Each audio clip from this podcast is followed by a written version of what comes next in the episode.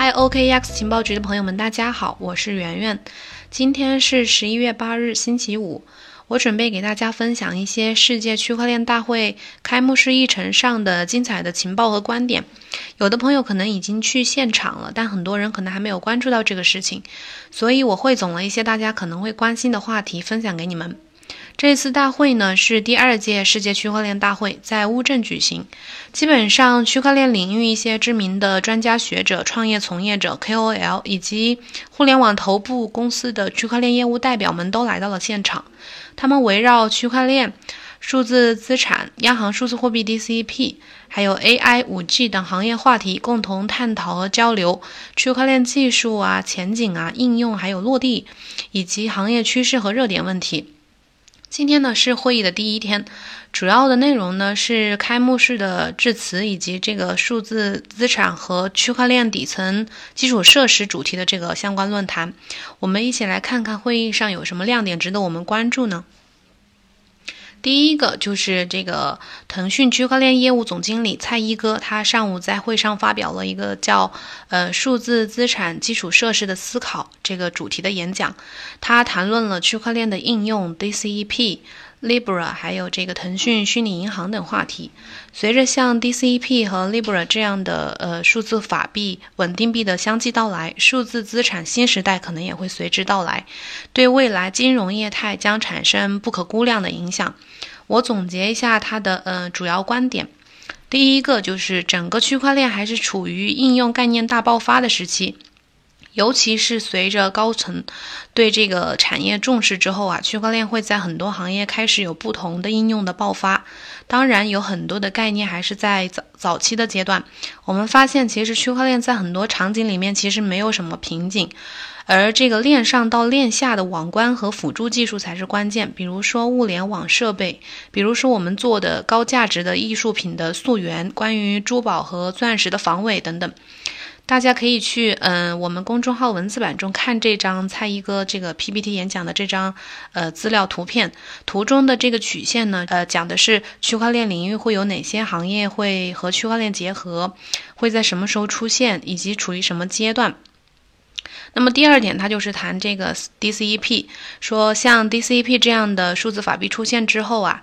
呃，在跟供应链金融这样一些产品结合的时候呢，会产生非常大的一个助力，能够真正的完成整个支付流转环节的链上闭环，这一点是非常重要的。DCP 的推出呢，在各行各业会加速整个数字资产化的顺畅。第三点就是这个 Libra，Libra 的这个底层资产呢，是以一篮子法币为锚定的。那么它与供应链金融的数字资产以及之前这个摩根币在本质上其实是类似的，是法币加密数字化的延展。呃，也是在维护法定的货币体系。另外，这个 Libra 目前还是比较中心化的，但是它的出现呢，也能提高用户的体验，极大的普及这个加密货币的使用，而不仅仅是用来做投资、投机等等。第四点就是它，嗯，公布了区块链发票业务的最新数据，这个累计开票量已经突破了一千万张。价税呢，合计超过了七十亿，在深圳一共注册了七千六百家以上的企业，覆盖了一百一十多个行业。另外呢，他也关注到了前两天香港证监会颁布的这个交易所合规监管的方案。他表示，这个腾讯在数字资产领域呢，也一直有诸多的探索，比如说这个供应链金融。据媒体报道，他还透露了这个腾讯虚拟银行目前已经拿到了香港的牌照，说正在呃招募这个虚拟银行的团队。确实啊，我在他的那个朋友圈也看到发过几次招聘信息，在给这个腾讯虚拟银行区块链团队招募人才。看来这个腾讯也要发力数字资产领域了，有相关技术方面的人才可以去试试。第二个呢，就是这个迦南云智联席董事长孔建平，他发表了主题演讲，叫《区块链开启可信硅基文明》。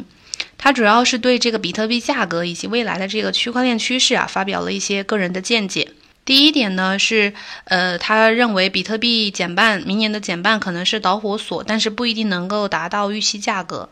嗯，很多人认为明年减半呢，比特币价格能够涨到十万美金。有人这么说啊，因为过去每次减半，比特币都能涨十倍。但是那个他个人不这么认为，减半只是导火索，它会带来供需变化，但是不一定会带来比特币价格的暴涨，不然这个暴涨也没有足够的支撑。不过，孔建平认为，这个比特币突破十万美金，唯一的这个就是时间的问题，但是过程会非常曲折。此前这个新闻所说的这个量子计算，在当下呢，对这个比特币和区块链是不构成什么影响的。未来呢，也肯定会有更多的抗量子的加密技术产生。那么第二点，他讲的就是这个区块链领域呢，会带来三个新形态。呃，这三个新形态呢，就是两个战争和一个应用。这两个战争呢，分别是货币战争和算力战争。应用呢，就是可信应用。比如这个 Libra 带来的就是货币战争，它可以血洗任何法币不稳定国家的这个主权货币体系。我们其实已经看到了它带来的危机，但是这个比特币和它是不同的形态。孔建平个人是非常看好比特币的未来的，认为它最有可能、最有机会会成为数字世界之锚。那么区块链呢，还会带来算力战争，计算会变得越来越重要，可能在短期、短时间内呢，比人工智能某些领域的计算更为重要。第三点呢，就是他认为数字资产的世界会越来越庞大，除了这个数字货币，还有数据资产。现在我们的数据资产是谁的呢？是腾讯、阿里巴巴、今日头条、美团等等的。未来呢，我相信更多的数据资产会是我们自己的。数据资产的使用、交互都需要这个区块链之间的关系。孔建平认为，这个数字经济啊是实实在在的实体经济，它会成为未来经济增长的主动力。大家不用担心这个经济的下滑。这个时候呢，传统行业只要放点杠杆，多配置一点比特币这样的数字货币，就能很好的抗经济下滑。嗯，多看一点区块链等新型领域的这种项目呢，也许你就能成为下一个孙正义、沈南鹏。第三个呢，就是这个中超区块链技术研究院院长张一峰呢，他分享了呃对联盟链和公链的一些看法。第一点呢，就是他呃认为当前这个区块链应用发展的总体形势很好，但是有一个问题，我们今天依然是去搭建一条条割裂的联盟链和一个个割裂的联盟链的应用，我们会发现几个问题，